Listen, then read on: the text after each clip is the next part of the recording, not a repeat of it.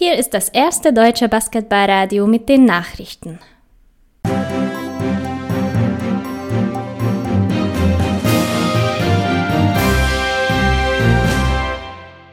Die Tagesthemen mit Finn Erhardt am 10.06.2020. Guten Abend, das sind die Themen.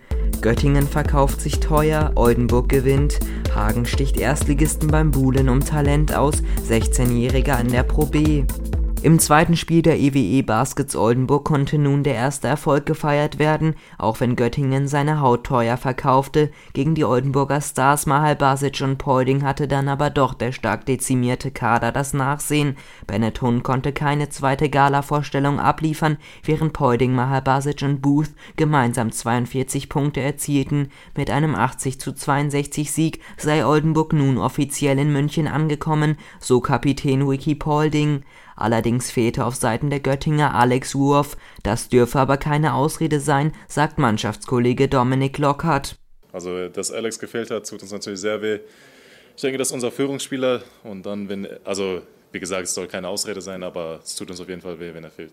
Sein Coach Royakas meint, dass es auch deswegen besonders schwer sei, gegen so eine tief besetzte Mannschaft wie Oldenburg zu spielen. Ähm, ich denke, dass zweite Halbzeit das ist schwierig wäre für uns gegen so eine tiefe Mannschaft und starke Mannschaft wie Oldenburg.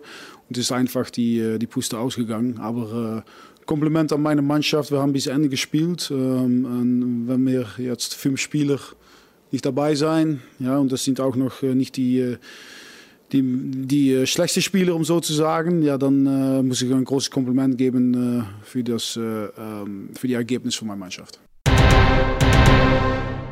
Zweitligist Phoenix Hagen stach bei der Vertragsverlängerung seines Spielers Thomas Radewewski gleich mehrere Erstligisten aus, nach einer vierfachen Belastung, da er für die erste, die Jugend und die Amateurmannschaft und obendrein noch beruflich tätig war, will er sich jetzt auf die Pro A konzentrieren und dort mit Hagen angreifen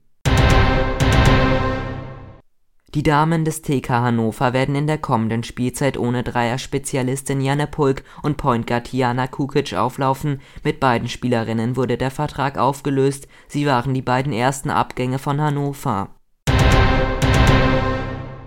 Finn Pog ist Jugendspieler der Art Giants, mit seinen erst 16 Jahren wird er aber bereits in der nächsten Saison im Profikader Düsseldorf stehen. Nach starken 21 Punkten im Schnitt in der JBBL soll er nebenbei in eine große Rolle in der U19-Bundesliga-Auswahl schlüpfen. Florian Flapp, der Co-Trainer, sagt, die Art Giants seien sehr dankbar, dass sich Finn entschieden habe, in Düsseldorf zu bleiben. Deswegen möchten wir den Prozess weiter anstoßen, jungen Spielern größere Chancen zu geben